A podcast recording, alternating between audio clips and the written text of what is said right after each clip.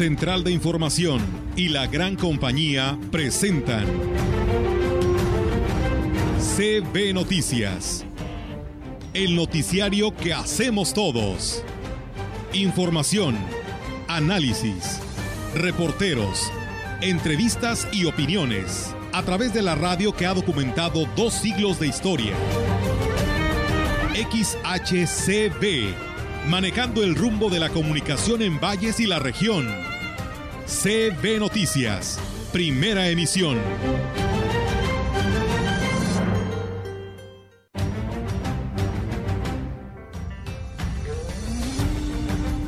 Dar a conocer eh, que los maestros de las secundarias pues estamos inconformes. Por tal motivo, pues nos reunimos el día de hoy, compañeros de la base, por esto que nos está pasando. Mis prediales porque no puedo exigir algo que yo no hago. La verdad, Dios ahorita me van a decir, ahorita ustedes van a ver ahorita. Es que son terrenos que tengo, por eso lo estoy haciendo, porque no tardaban en buscar por transparencia a ver cómo andaba con mis temas.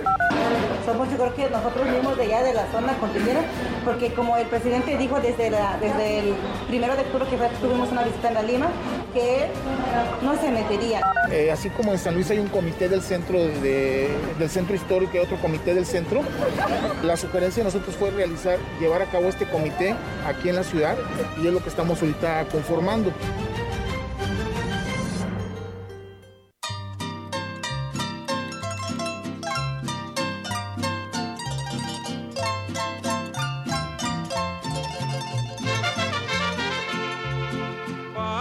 Empezar a cantar, para empezar a cantar, pido permiso primero.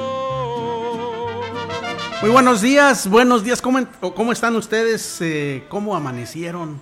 ¿Qué tan fresco les pintó el día hoy? Amaneció bastante fresco, ¿eh? como aquello de las 6 de la mañana, estábamos aproximadamente entre 17 y 18 grados centígrados, está muy, muy agradable. Esperemos que sigan disfrutando de este clima que nos regala la, la recta final del año. Rogelio, buenos días.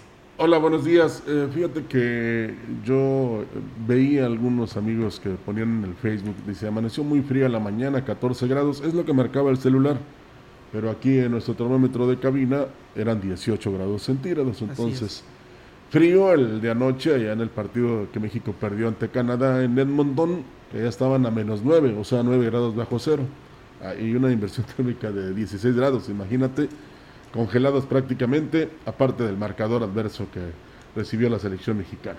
Bueno, hoy es Día Mundial del Niño Prematuro, tenemos una información al respecto, y es Día Mundial del Estudiante.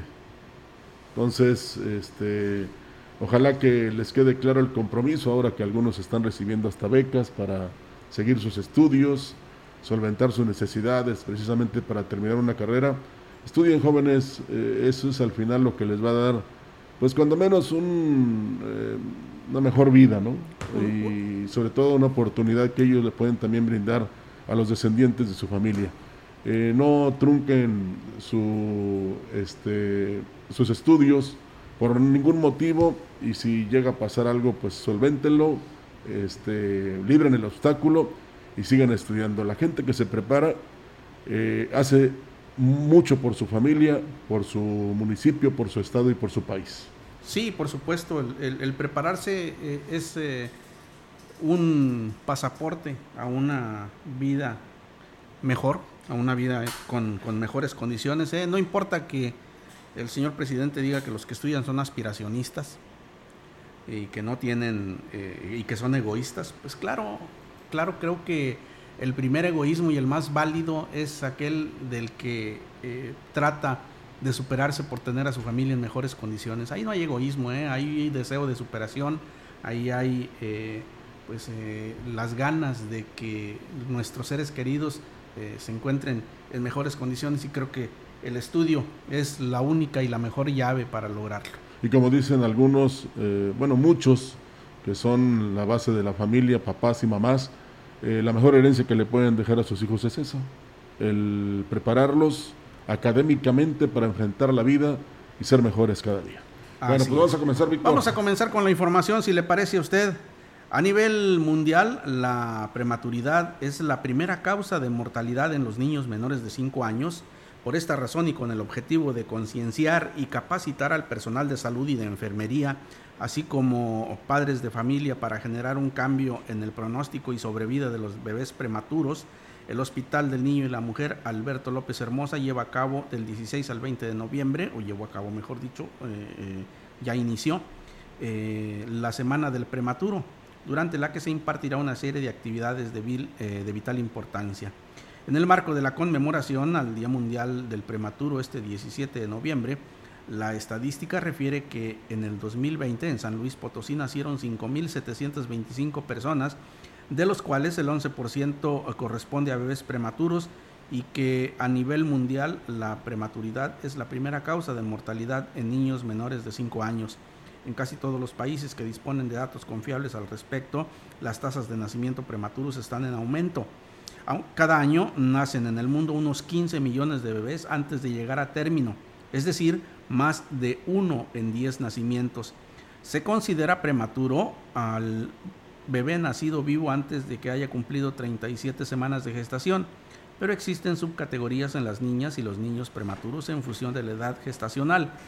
Se le llama prematuros extremos a los infantes que nacen en menos de 28 semanas, muy prematuros de 28 a 32 semanas y prematuros moderados a tardíos los que nacen de 32 a 37 semanas.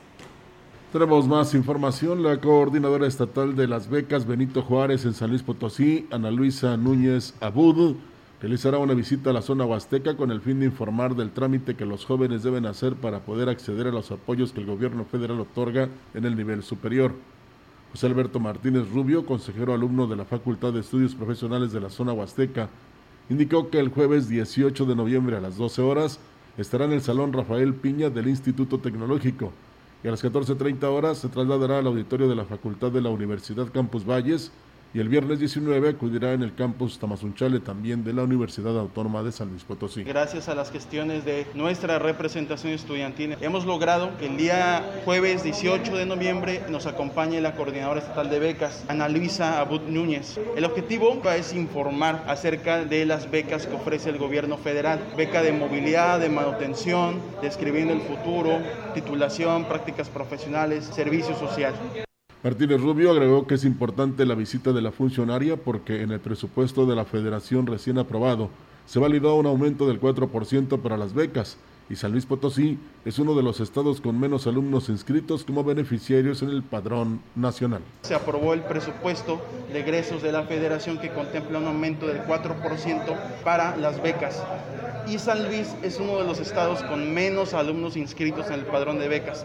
La idea es acercar a los chavos a que conozcan la plataforma Subes, es acercarlos a que conozcan los programas del gobierno federal, se pueda inscribir y ese mismo día resolver todas sus dudas. ¿Cuándo sale la siguiente convocatoria de becas del gobierno federal? A inicios del próximo año. Aprovechen jóvenes porque esto es como un apoyo a la educación muy importante y además este, tomen en cuenta que estas becas que precisamente proporciona el gobierno pues es a base de los impuestos que nosotros todos, todos los que habitamos en este bello país que es México pagamos precisamente para que se les dé eh, esta oportunidad de seguir con sus estudios como lo decíamos en un principio de este espacio y que este, se dan estas opciones, ¿no? Así es que el 18, o sea, mañana en el Tecnológico, a las 2.30 también en la Facultad de aquí de Valles y el viernes en el campus Tamazunchale de la universidad. Y es que aparte de los, eh, de los memes, Rogelio, que hemos visto ahí en, o de algunos videos humorísticos acerca del estado de la educación de hoy, de las ventajas que tienen los jóvenes, eh, pues no, no es eh, alejado de la realidad. ¿eh? hace, pues cuando tú y un servidor éramos jóvenes en edad de, estudio universitario, pues no había opciones aquí, no había universidad, había que salir fuera de la ciudad para seguir estudiando. Hoy aquí tienen la manera de escoger a qué universidad quieren ir, hay muchas, mucha oferta educativa, tienen un arma que es fundamental y que si lo hubiésemos tenido en aquellos años, quizá ah, hubiésemos tenido eh, mayores oportunidades como son estas benditas redes sociales, esta internet que eh, bien empleada es una herramienta muy útil para eh, acceder a, estadios superiores de conocimiento, ¿no? Y esto es algo que deben ponderar los jóvenes. Se tienen a la mano todo para eh, realizar sus, eh, sus, sueños, para darse un modo de vida. Sí, porque antes de estudiar el nivel superior, pues lo más cercano era Tampico, Tamaulipas o bien San Luis Capital. Otros tenían oportunidad de irse hasta México. Y hoy, bueno, no desde hace bastantes años, eh, pues gente altruista se preocupó precisamente por promover la instalación de una universidad en Valles, un tecnológico. Hoy se abre el abanico en toda la región con otras universidades que también ofrecen esas oportunidades. Y bueno, queremos más doctores, licenciados, ingenieros, contadores y que, eh, cursen una carrera importante, ¿verdad? Y que, ya que hablamos de las becas, Víctor, pues eh, que esta sea aprovechada por los que los reciben y que no se deslinden los padres de que porque ya reciben la beca los muchachos, pues no van a seguir ellos aportando, ¿verdad? Precisamente para que tenga un mejor desempeño. Siempre que un estudiante comenta, saqué nueve, saqué diez, pues es, es, lo tuyo, a eso te dedicas, a estudiar, aprovecha. Y si sacaste un siete, pues también, no pasa nada. La cuestión es que eh, escales y llegues a un nivel donde la preparación te sirva de algo para desempeñarte en la vida y tengas un mejor mundo. Así es, definitivamente de acuerdo contigo, eh, Rogelio. Tenemos más información para usted. Mire, eh, por el cumplimiento en el pago de su quincena y del aguinaldo, maestros del nivel telesecundarias tomaron las instalaciones de la URSI y bloquearon la carretera federal Valle Río Verde como medida de presión para que el gobierno del estado les pague. Los profesores de la Huasteca dijeron sentirse discriminados ya que el resto del magisterio al resto del magisterio se le está pagando su sueldo y prestaciones en tiempo y forma, mientras que a ellos les hacen esperar días. Así lo manifestó el secretario de la sección d 2147, Cristian Ramírez Zárate. Dar a conocer eh, que los maestros de las secundarias pues estamos inconformes. Por tal motivo, pues nos reunimos el día de hoy, compañeros de la base, por esto que nos está pasando. Se vienen este, aguinaldos, por ejemplo, y no queremos que pase lo mismo. Y le digo, al día de hoy no se nos ha hecho el depósito, eh, contrario a los demás este, niveles educativos que ya se les realizó desde el viernes pasado. Solamente aquí a telesecundarias no se le ha hecho. Cabe hacer mención que el bloqueo de la carretera federal se retiró alrededor de la una de la tarde, aunque a las 11.30 les habían avisado que ya había eh, sido efectuado el pago, eh, lo que no evitó que provocaran afectaciones a cientos de automovilistas que tuvieron que esperar casi cuatro horas para poder llegar a su destino. Esto fue por la mañana. Sí, ayer pasó en San Luis Capital, hoy vuelve a suceder, según lo que vimos, hay bloqueo en la carretera 57, allá en la capital del estado. Veíamos también al gobernador de la entidad, Ricardo Gallardo, cómo explicaba y se movió rápidamente para que llegaran los pagos. Ya les garantizan también el, pago del aguinaldo. Entonces, incluso mencionan que hubo injerencia. Eso es lo que se da a conocer, ¿eh? no, no que sea verídico, que hay algunas este, interferencias políticas en este paro que se celebra el día de hoy. Y sí hubo mucha molestia, Víctor, porque mucha gente pues iba a San Luis o a Río Verde por cuestiones médicas, por trabajo, y pues no digamos que no esté bien o esté mal, pero ya se deben terminar este tipo de, de acciones, porque sí, primeramente en este caso son afectados los maestros de telesecundaria, pero en segundo y en tercer caso, los que, como te decían, tienen que viajar para cualquier cosa a otras partes donde no lo pueden hacer porque bloquearon tanto la, pista como la libre. Hay que ser claros en ese sentido, ¿no? Y, y, saber, admitir que por supuesto los maestros tienen derecho a manifestarse, es uno de sus derechos. Pero debemos recordar que nuestros derechos terminan donde empiezan los de los demás cuando empezamos a afectar a terceros, cuando empezamos a obstruir una vía de comunicación, a impedir el trabajo de alguna dependencia que está haciendo lo suyo, eh, pues eh, eh, ahí es donde ya no hay armonía, donde se rompe la sana convivencia y creo que no es el camino ¿no? para llegar a una, a una solución. Sin embargo, en la siguiente nota les, les damos a conocer ¿Cuál fue la reacción del gobierno del Estado? Y existen leyes para todo, ¿eh? la cuestión es que no se aplican. Las secretarías de Finanzas y de Educación del gobierno del Estado dieron a conocer este martes por la tarde el calendario de pagos a maestros correspondientes a las quincenas 22, 23 y 24 y subsecuentes, así como el aguinaldo primera y segunda parte para telesecundaria.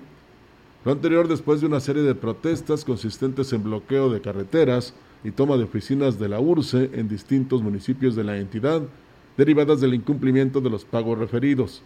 De tal manera, la quincena 22 será cubierta el 29 de noviembre, la primera parte del aguinaldo el 10 de diciembre, la quincena 23 el 15 de diciembre, lo mismo que la quincena 24, y la segunda parte del aguinaldo será entregada el 6 de enero de 2022. El compromiso se estableció mediante un documento enviado al profesor José Angelino Camal Mena, delegado especial del CENTE en la entidad, firmado por Jesús Ernesto Barajas Abrego, secretario de Educación del Gobierno del Estado, así como por Jesús Salvador González Martínez, secretario de Finanzas. En el oficio se ratifica el compromiso del Gobierno del Estado con los maestros de telesecundaria de respetar sus derechos laborales, la certeza laboral y el bienestar de sus familias.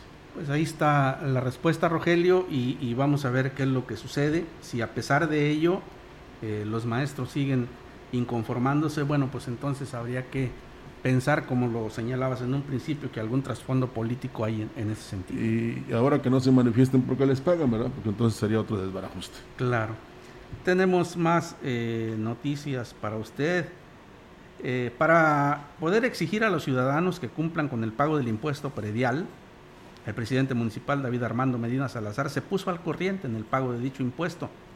Reconoció que tenía varios años de no cumplir con esta responsabilidad, sobre todo porque se trata de predios que tiene sin utilizar al norte de la ciudad mis prediales porque no puedo exigir algo que yo no hago. La verdad, Dios ahorita me van a decir, ahorita, ahorita van a ver ahorita. Es que son terrenos que tengo, por eso lo estoy haciendo, porque no tardaban en buscar por transparencia a ver cómo andaba con mis temas y yo ya tenía el, pendiente y ya. También ya vamos a hacer un tema de módulos para poder también visitar a los ejidos y a las delegaciones para que también se sumen.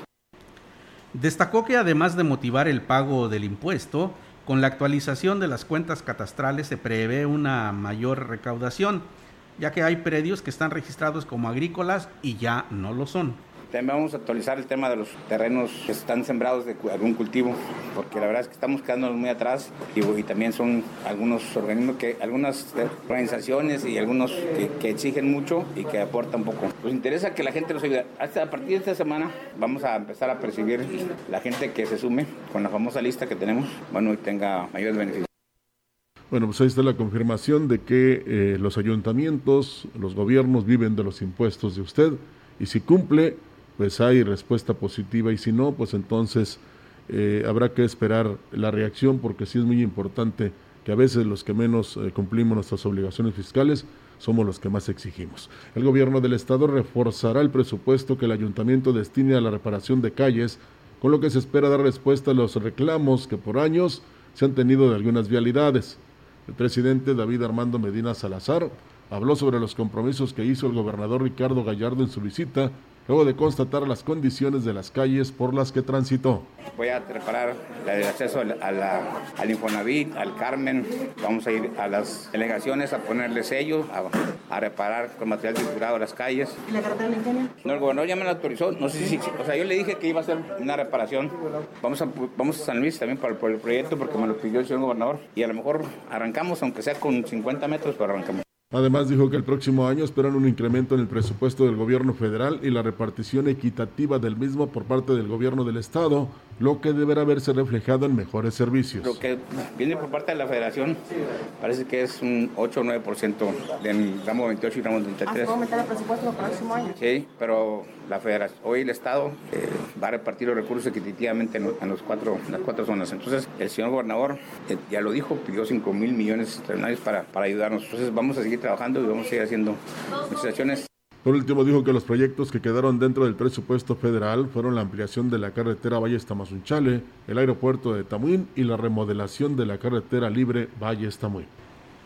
Y en más noticias, habitantes de la zona indígena se pronunciaron en contra de la elección del nuevo representante de asuntos indígenas ante el ayuntamiento. ya que señalaron que fue un proceso amañado y a conveniencia de unos cuantos.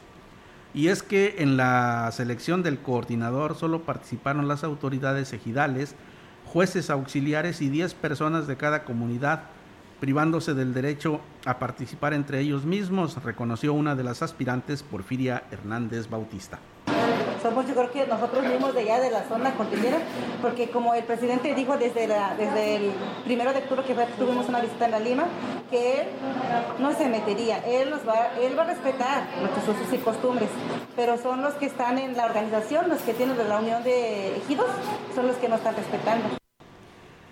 Con el antecedente de la elección anterior, que también se impugnó y se resolvió un mes antes de que terminara la administración pasada, Señalaron que de no lograr que se renueve el proceso exigirán mayores resultados a quien quedó al frente de asuntos indígenas y no permitirán que el próximo nombramiento se vicie. Aquí hay dos cosas, Víctor.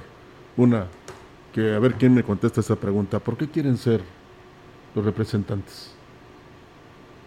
Y no me voy a responder yo mismo porque eh, digamos que cada vez hay más aspirantes a cargos pues en este caso de los eh, asuntos indígenas, ¿no? representante de ellos.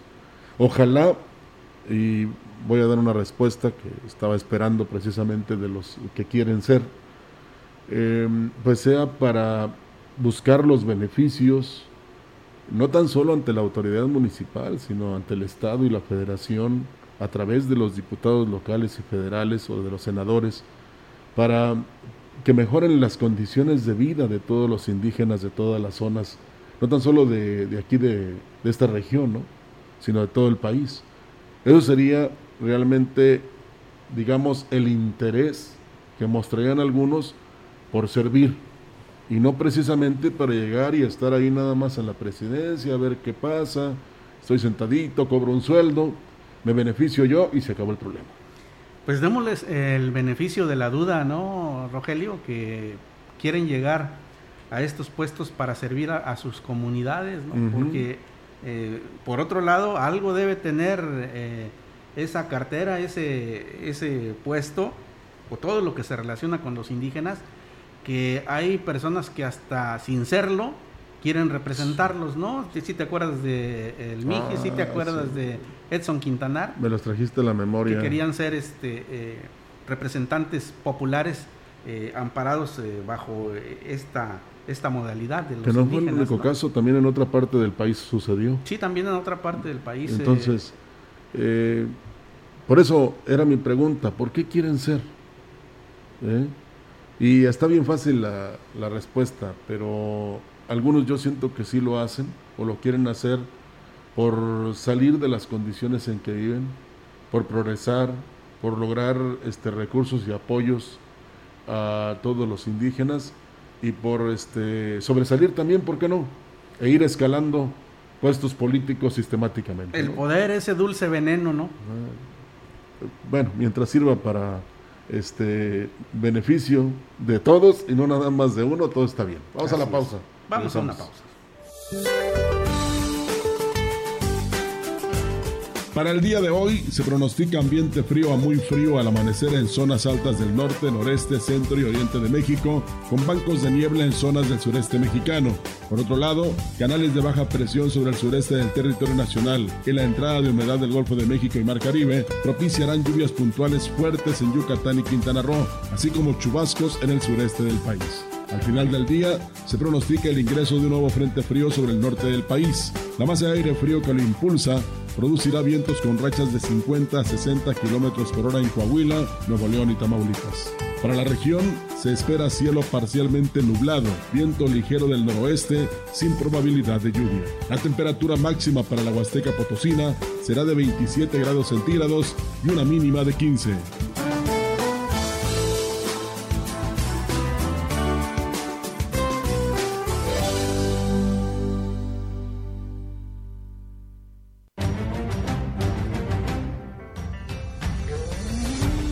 Contacto directo 481-382-0052, 481-381-6161. Mensajes de texto y WhatsApp al 481-113-9890 y 481-113-9887. CB Noticias. Síguenos en Facebook, Twitter y en lagrancompañía.mx.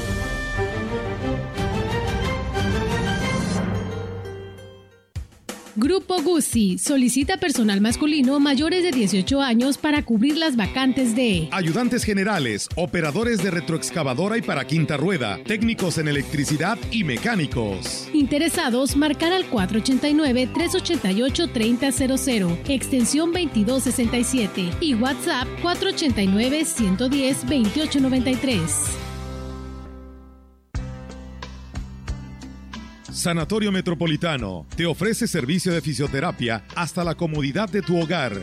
Tratamientos para desgarre muscular, dolor de espalda, parálisis facial, masajes terapéuticos y mucho más. Tratamos tus lesiones deportivas y te preparamos para tu próxima competencia. Un servicio más para tu bienestar y salud. Agenda tu cita al 481-116-9369. Sanatorio Metropolitano. Café Los Quintales. Los invita a visitar su nueva sucursal ahora en Ciudad Valles. Conoce el mejor café, hecho por los expertos. Los esperamos en Negrete 518, frente al pasaje María Luisa. Ven y conoce el aroma y calidad que prefieren los amantes del café. Visítanos y conoce la medida del sabor. Teléfono 481 38 167 22. Somos productores, somos tostadores, somos Café Los Quintales. La reforma judicial es para ti. Juzgadores mejor preparados, sensibles a los problemas de las personas, tolerancia cero a la corrupción y al nepotismo. La reforma judicial más importante en los últimos 25 años está en marcha. Conoce más en www.reformajudicial.gov.mx. Todos los derechos para todas las personas. Suprema Corte, el poder de la justicia. Eval Cuajil, Bicholum Tilapton, Alal Cuajil, Cuajilum Tihualja, Yaquis, Mayas, Mazaguas, Altet Onalt, Enel Noxon, Yegelum It Cuajil, Itzakam Yegelum, Achlapchik, Zanubla Primo Atatar, Comiantolum Tiev, Yapkunululan Salapo, Wats Yan Hanto Shintahal, Kuhun Kun, Abalki Ulu, Hun Kao, Tuhun Kual, Hun Salap, Balan Walkatalap, Chintomnal, Hunik Walkat Bicho, Tuhun Kual, An Ine, An Ine, Tuhun Kual.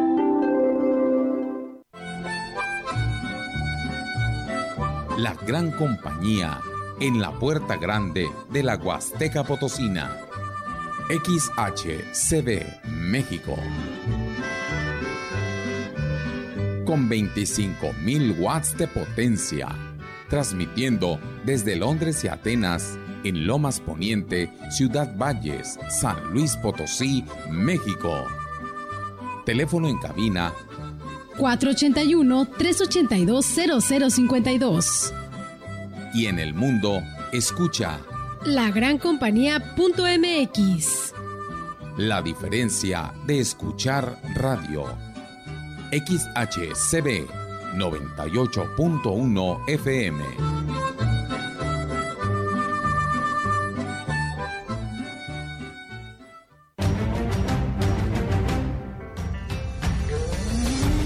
Continuamos.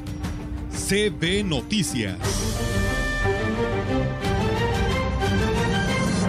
Así es, eh, seguimos con más información en la gran compañía. Un total de 929 jóvenes, clase 2003 y remisos, participarán del sorteo del Servicio Militar Nacional que se realizará el próximo domingo 28 de noviembre en la plaza principal. Lo anterior fue informado por el encargado de la Junta Municipal de Reclutamiento, Alfonso Díaz Barón, quien explicó que el año pasado fue suspendido el servicio para los jóvenes clase 2002 a causa de la pandemia. Este año estaban en espera de las indicaciones para los jóvenes que tramitaron su cartilla para realizar su servicio en el 2022. Dijo que el sorteo se realizará a las 8.30 horas del domingo 28 de noviembre y los jóvenes deberán llevar su cartilla para entregarla ese día y les sea sellada con bola blanca o negra, de acuerdo al resultado del sorteo. Bueno, pues se suspendió el año pasado por la pandemia, pero este, este año hemos visto que más jóvenes se apuntaron para recibir su este, cartilla liberada.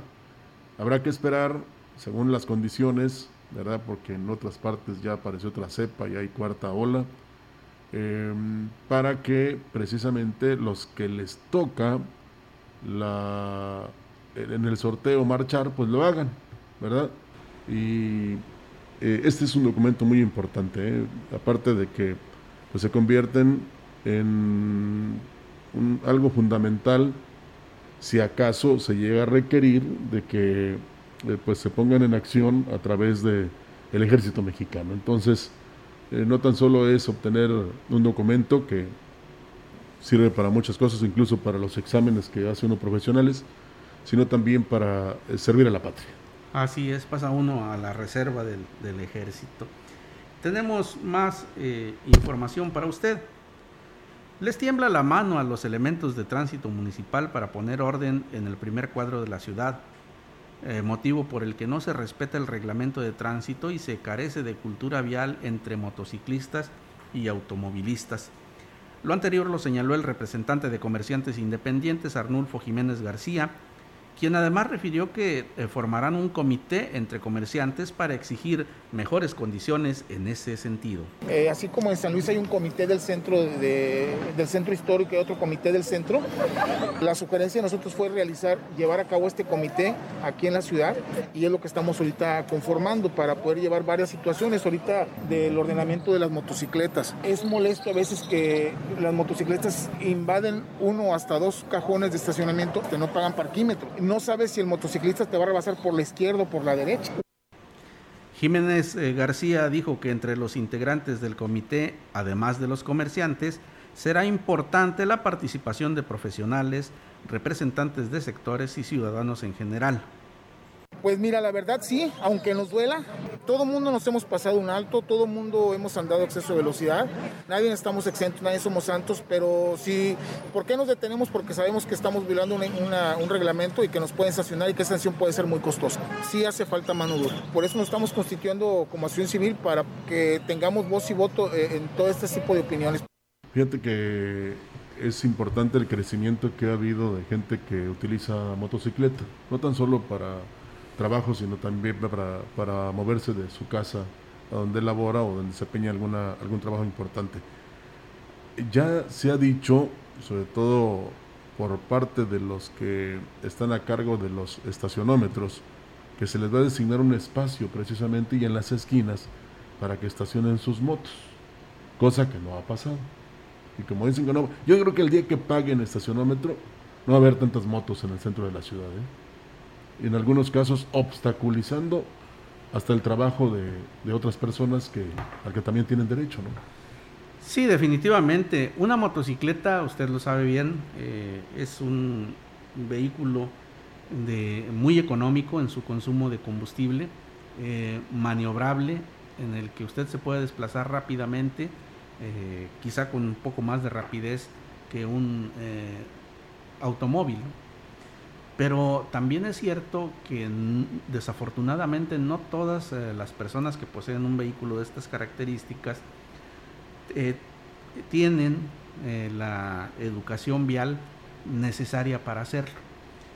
De tal suerte que vemos con mucha frecuencia motociclistas rebasando por la derecha, haciendo zigzag entre los vehículos, conduciendo a exceso de velocidad, y ello tiene por consecuencia pues el hecho de que haya eh, muy frecuentemente accidentes con estos vehículos. Así que eh, parte importante es esa, ¿no? Eh, adquirir una buena educación vial y sobre todo, y lo hemos dicho también en ocasiones anteriores, Rogelio, el hecho de que esa cultura vial se extienda a todos, incluso hasta los automovilistas, porque es muy frecuente oír a alguien que va conduciendo un vehículo eh, que se refiere eh, de manera despectiva hacia los motociclistas y hacia los, hacia los ciclistas y les llama estorbo.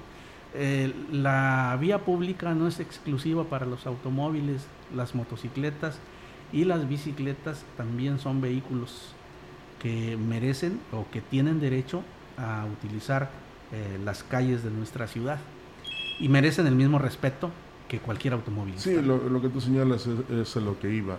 El respeto, el orden y la regularidad es fundamental porque así como de repente hay quienes irresponsablemente conducen una moto, también lo vemos los que tenemos a cargo un automóvil o una camioneta o un camión, un trailer, lo que sea. Porque desafortunadamente, y esto eh, pues no les va a gustar a muchos, algunos llevan los niños de brazos eh, eh, cuando van manejando, van texteando o viendo el celular a la vez que este, transitan por las calles de la ciudad, llevan la mascota ahí al lado de ellos cuando van manejando, y eso pues también es infringir la ley, pero no esperemos que nos apliquen una infracción para hacer las cosas bien. Debemos pensar siempre en los demás y por supuesto en, qué sí podemos hacer y en qué no, pues para no incurrir en una falta que nos puede hasta provocar un accidente que nos va a afectar, tanto económicamente como físicamente. Entonces, si empezamos a hacer las cosas bien, eh, te faltó, por ejemplo, decir de los motociclistas que estos se pasan por eh, la abertura que hay entre un tope y otro a mucha velocidad. Entonces, mientras nos portemos así, van a seguir sucediendo accidentes muy seguido, porque esa es la verdad. Y pues eso no nos lleva a ninguna parte, incluso hay de fatales consecuencias, ¿verdad? Sí es muy importante que todos respetemos no tan solo eh, la vialidad, sino nuestra seguridad y la de los demás. Así es. Eh, me llama la atención y ya no existe ese, ese señalamiento que decía que en Valles el peatón es primero. Pues yo digo que todos seremos primeros, ¿no? El peatón, el motociclista, el ciclista, el automovilista, etcétera, etcétera. Eh, y el detenerse un poco, Víctor, o hacer un alto total no nos quita nada. Y ponderar sobre todo lo que eh, todo conductor de un vehículo, sea este del tipo que sea, tiene entre las manos su seguridad y la de, eh, de quienes le acompañan y de quienes circulan en, las, en las calles. Y de quienes lo esperan también. Así es. Tenemos más información. En opinión del representante del sector hotelero en la zona huasteca, Faustino Cedillo Tinajero, es necesario que el gobierno del estado se enfoque en la rehabilitación de los caminos que conducen a parajes turísticos, ya que muchos de ellos están en malas condiciones. Esto no es nuevo.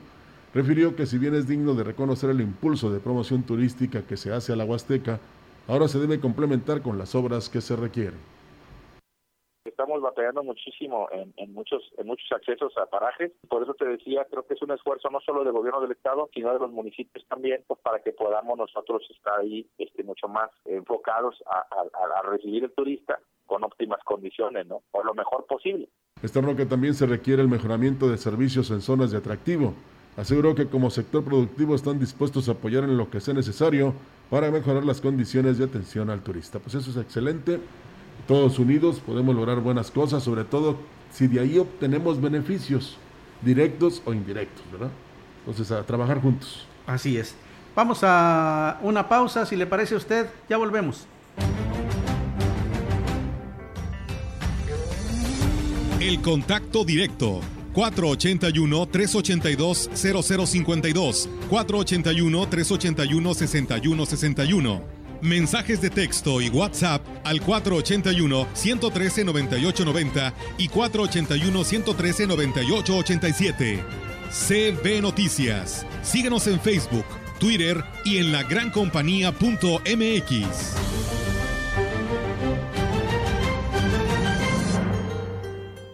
Café Los Quintales. Los invita a visitar su nueva sucursal ahora en Ciudad Valles. Conoce el mejor café, hecho por los expertos. Los esperamos en Negrete 518, frente al pasaje María Luisa. Ven y conoce el aroma y calidad que prefieren los amantes del café. Visítanos y conoce la medida del sabor. Teléfono 481 38 167 22. Somos productores, somos tostadores, somos Café Los Quintales. Al igual que vivir, morir forma parte del ciclo de la vida. Por esa razón fortalece los lazos familiares o da certeza a tu familia de tranquilidad para cuando ya no estés. Contribuye a la cultura de previsión.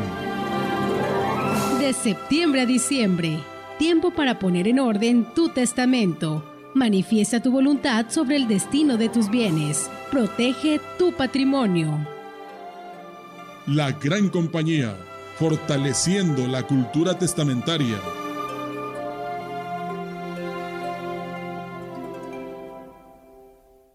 Comienza con la confianza. Una amistad, una familia. Y también denunciar un acto de corrupción. Confía en la Secretaría de la Función Pública. Somos servidores públicos. Ciudadanos como tú, recibimos tus denuncias e investigamos con profesionalismo y convicción. Para denuncias sobre la Administración Pública Federal, ingresa a cidec.funcionpublica.gov.mx. Para seguir combatiendo la corrupción, confíanos tu denuncia. Secretaría de la Función Pública. Gobierno de México.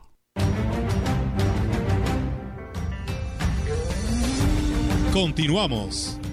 CB Noticias. Así es, eh, la vocal del Registro Federal de Electores del Instituto Nacional Electoral, Yesenia Domínguez Santiago, informó que el próximo mes de febrero de 2022 el INE destruirá credenciales para votar que fueron tramitadas en el año 2020, ya que, de acuerdo a los lineamientos, si no se recogen a los dos años, son eliminadas. Refirió que previo a ello serán dadas de baja del padrón electoral, por lo que hizo el llamado a la población que realizó el trámite y no reclamó su credencial para que acuda al módulo para solicitarla. También hacer un exhorto a los ciudadanos para que recojan su credencial. Sí decirles que estas credenciales se resguardan máximo dos años. Una vez que se cumple con, este, con esta fecha, con este periodo, las credenciales que no son recogidas por sus titulares se destruyen en el mes de febrero, el 28 de febrero. Indicó que el personal de la institución ha visitado los domicilios de los ciudadanos que tramitaron su identificación oficial para pedirles que acudan por ella, pero el tiempo se termina y se debe cumplir con los lineamientos del INE, que es, destruir, que es destruirla cuando el plazo de su resguardo se cumpla.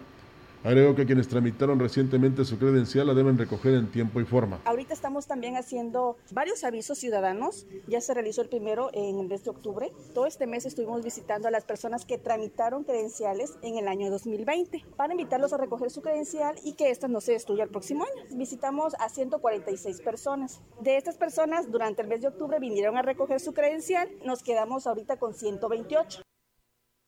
Comenzó de manera formal la venta de las flores de Nochebuena, un elemento indispensable en el periodo decembrino para el arreglo de los hogares y de los espacios públicos, ya que en los últimos años, en el caso de la región huasteca, los ayuntamientos utilizan la Nochebuena para adornar.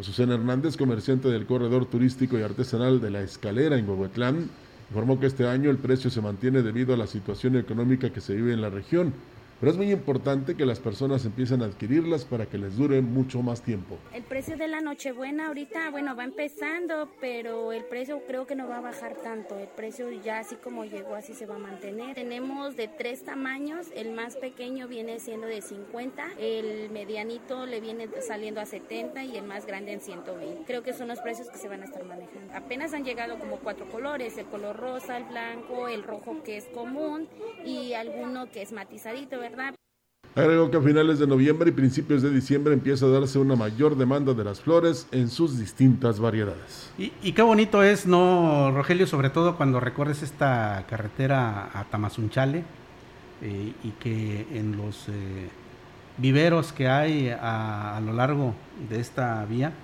puedes ver el colorido, ¿no? Y la gran variedad de flores de Nochebuena que se ofrecen a los eh, turistas, a los visitantes y a gente que va también de aquí para adornar sus eh, hogares con motivos decembrinos, ¿no? Aparte de las plantas y en este caso de las nochebuenas, pues están los maceteros, los floreros, este, ¿cómo se llaman estos eh, venaditos, no?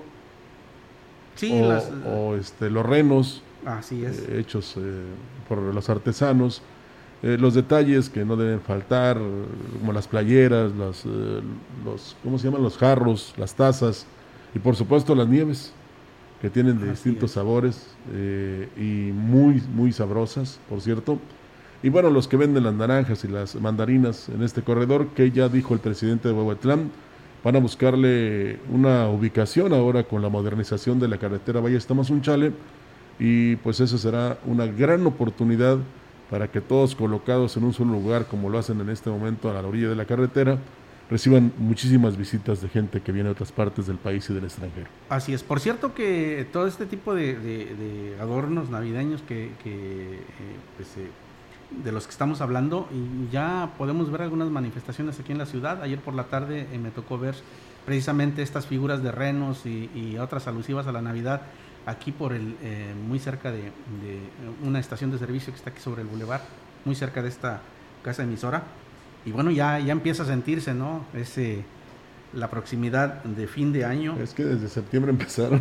Oye, un, año que se ha ido rapidísimo. Se adelantaron. Así es, se ha ido rapidísimo este año. ¿eh? Sí, pues a ver, ojalá que nos vaya bien a todos. Vamos a ver, esperemos que sí.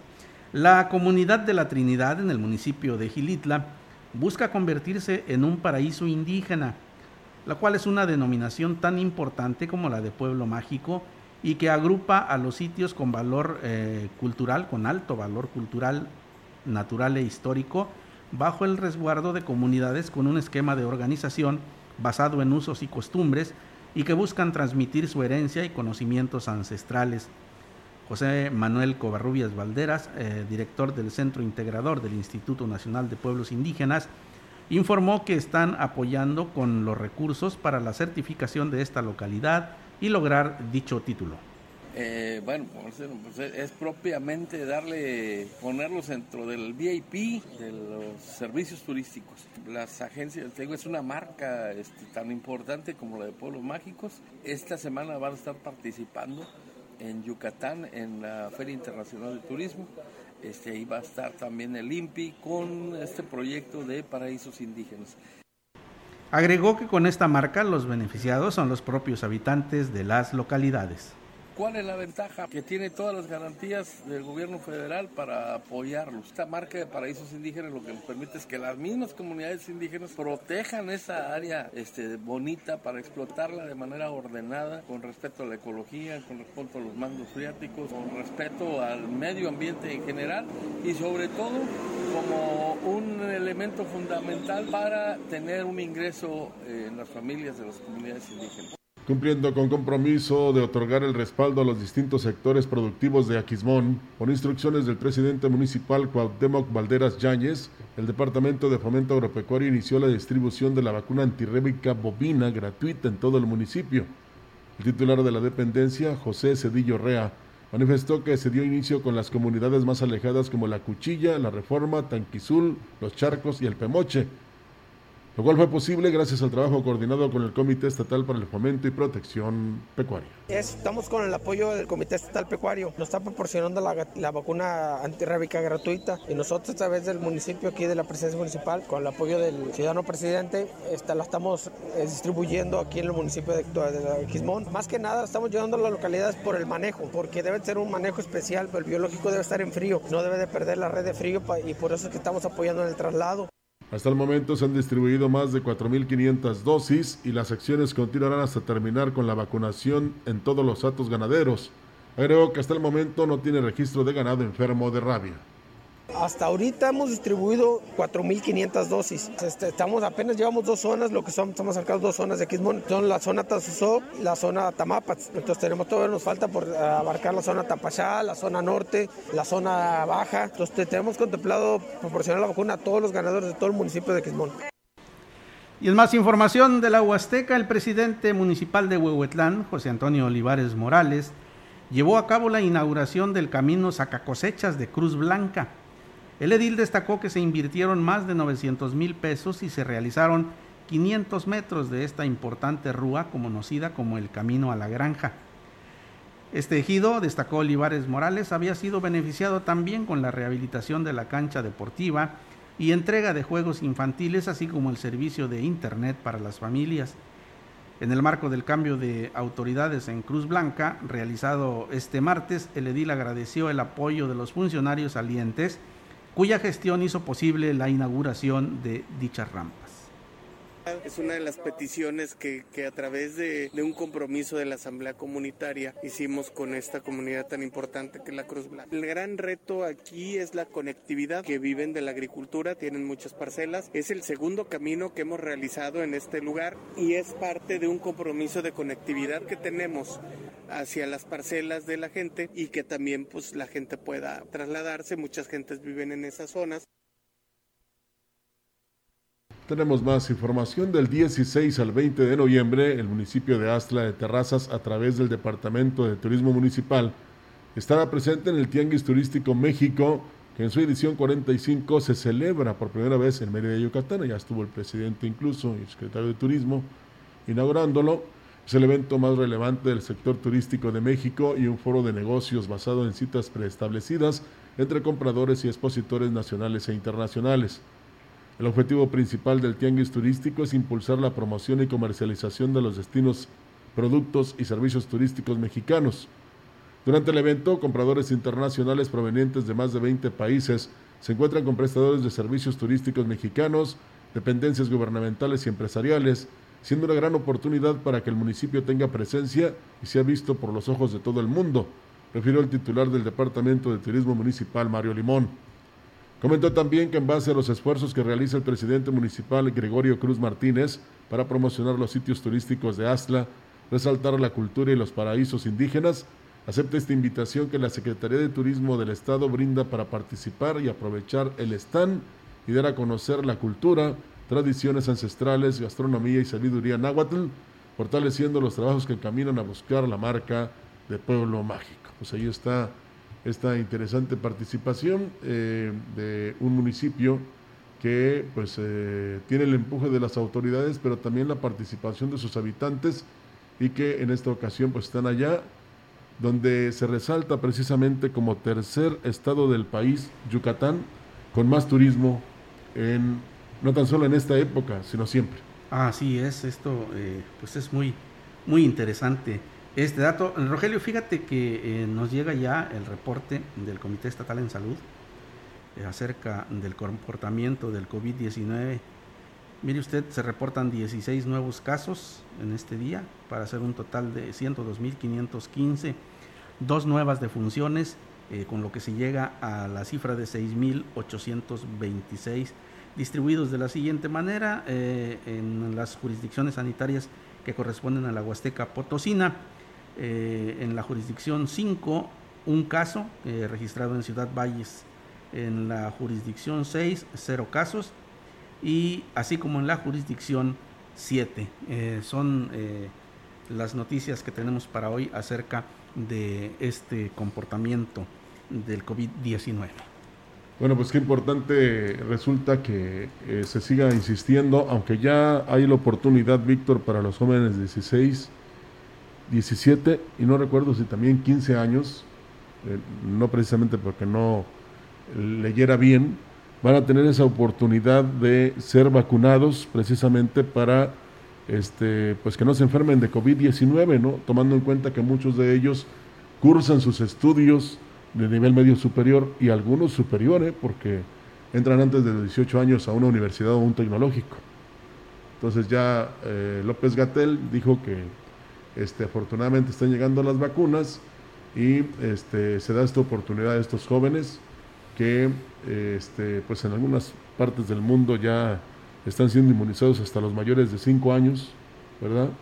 Eh, y aquí pues se va a empezar con ellos, 15, 16 y 17 años, porque los de 18 pues ya son mayores de edad ya tuvieron la oportunidad de ser protegidos con cualquiera de las vacunas. Pues esperemos que sea así, ¿no? Porque eh, sí recordarás las desafortunadas eh, declaraciones de el doctor Alcocer, secretario de Salud, que decía que eh, pues sus, a sus nietos no los iba a vacunar porque no les hace falta, sus nietos menores obviamente, y bueno, pues esperemos que la, la posición del gobierno federal no sea la misma que la del doctor Alcocer, ¿no? Pero en la mañana pero en la mañana se platicaba este, en imagen informativa que hoy precisamente condujo Wendy Roa, de, eso, Víctor, de cómo este, hubo alguien que dijo que el uso de cubrebocas no era importante, que no se iba a vacunar a los menores de 18, que este, incluso no iban a funcionar los amparos para vacunar a los jóvenes y niños con movilidades.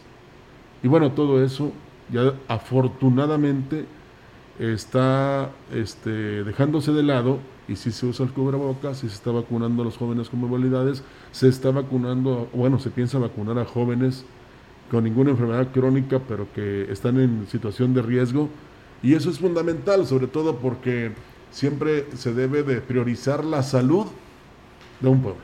Así es. Y bueno, Rogelio, pues se nos terminó el tiempo de este espacio, nos retiramos. Muchísimas gracias por habernos acompañado esta mañana.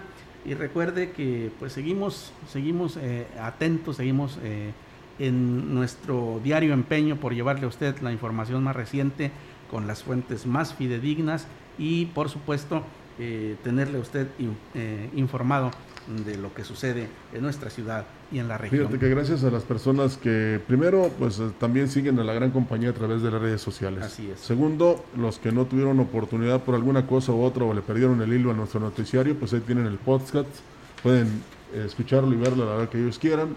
Y tercero, pues eh, tenemos esta oportunidad de tanto a través de las redes sociales o el internet como de las ondas electrónicas, llegamos a todas partes. Así es. Bueno, vámonos, gracias. Buenos días. Buenos días. CB Noticias, el noticiario que hacemos todos. Escúchanos de lunes a sábado. 2021. Todos los derechos reservados. CB, la gran compañía. La radio que ha documentado dos siglos de historia en Ciudad Valles y la región.